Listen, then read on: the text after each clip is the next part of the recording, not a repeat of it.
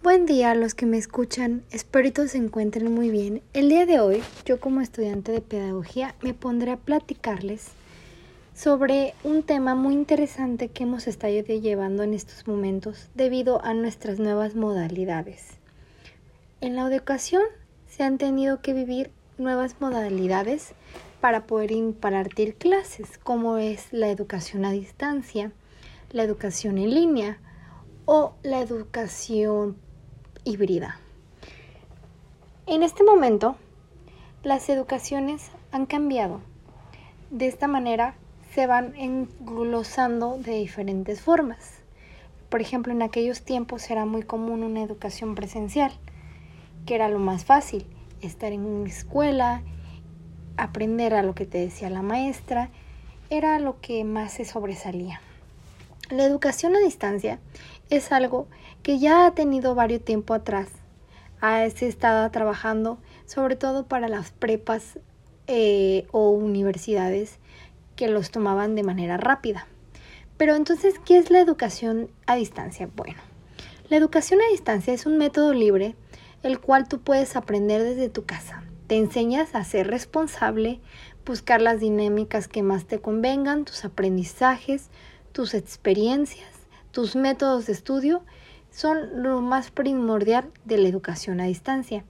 En la educación a distancia, mediante tú vas a la escuela, en esta tomas tus clases tú desde la comodidad de tu hogar, organizas tus, tus horarios, te das tiempo para estudiar de manera digital.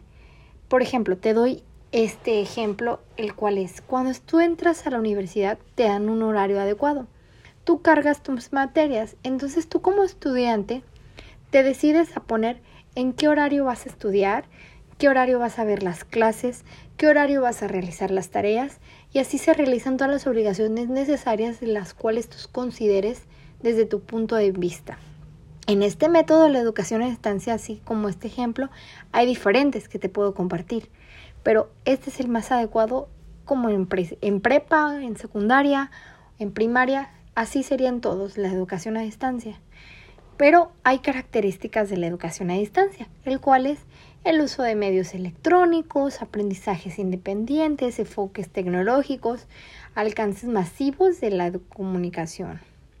Y las ventajas que también vienen siendo de las características de la educación es que ofrecen múltiples plataformas de estudio, accedes a tu propio conocimiento, sabes capacitar de tu manera, estos son diferentes puntos importantes de la educación a distancia. Como ya lo hablamos, es algo que se va sobresaliendo para cuando tú estás sentado, te pones en tu computadora, investigas sobre el tema, por ejemplo, de matemáticas, la probabilidad de, de los ángulos, de las reacciones, todo eso tú lo vas haciendo a distancia.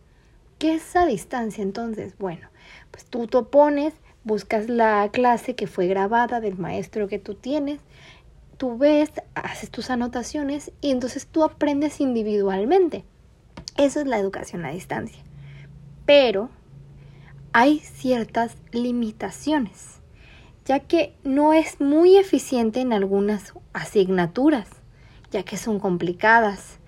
Un distanciamiento físico, menos contacto entre diferentes personas, un uso que se necesita más asesorías, no entender muchos temas, son varias limitaciones que van propiciando. Por ejemplo, el distanciamiento físico es el no compartir con tus compañeros de clase las ideas que tú tienes, el no trabajar en equipo, el no experimentar tú con un compañero. Esas son varias limitaciones muy, muy sobremarcadas en la educación en línea.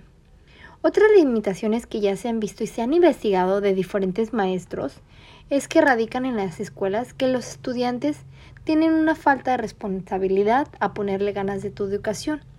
Es algo que van bajando del nivel de escolaridad y se basa en la poca experiencia. Como ya dijimos, como tú tienes la libertad de poner este tu, tus horarios, tus limitaciones en tu propio espacio de educación, tú y varios alumnos se hacen muy atenidos a lo hago después o lo hacen al ahí se va, como se dice cotidianamente. No es algo que tengan una experiencia física con un maestro que te esté exigiendo hacer las cosas. Ya que, por ejemplo, por ejemplo, de los proyectos que vamos, de manera presencial, en algún tema es más fácil practicarlos con compañeros de clase. Se ponen en equipos, se realizan sinopsis, se hace la experimentación. Por ejemplo, un proyecto de ciencias naturales en, los, en primaria te ponen a hacer elaborar el cómo se va a explotar el volcán y que con bicarbonato, que con esto y con esto. Tú en línea, tú lo haces con la sinopsis de que miren, ¿por qué tiene esa reacción? Y lo haces este a papel, no lo experimentas, no te llevas ese conocimiento adquirido y ya lo probaste. Es una muy gran limitación marcada. Otra limitación es que el alumno no se motiva a realizar las cosas como van. Como nadie le exige, nadie tiene esto, no le ponen de su parte, no entienden el esfuerzo y no aprenden a aprovechar lo que realmente se debe estar brindando a darse a conocer. ¿Qué es esto? Lo que ya decíamos. Los maestros en presencial están exigiendo, exigiendo que lo hagan bonito, que lo hagan claro. Y en línea, a distancia, pues tú eres tu propio maestro, entonces nada más mandas las tareas y no te exige nadie.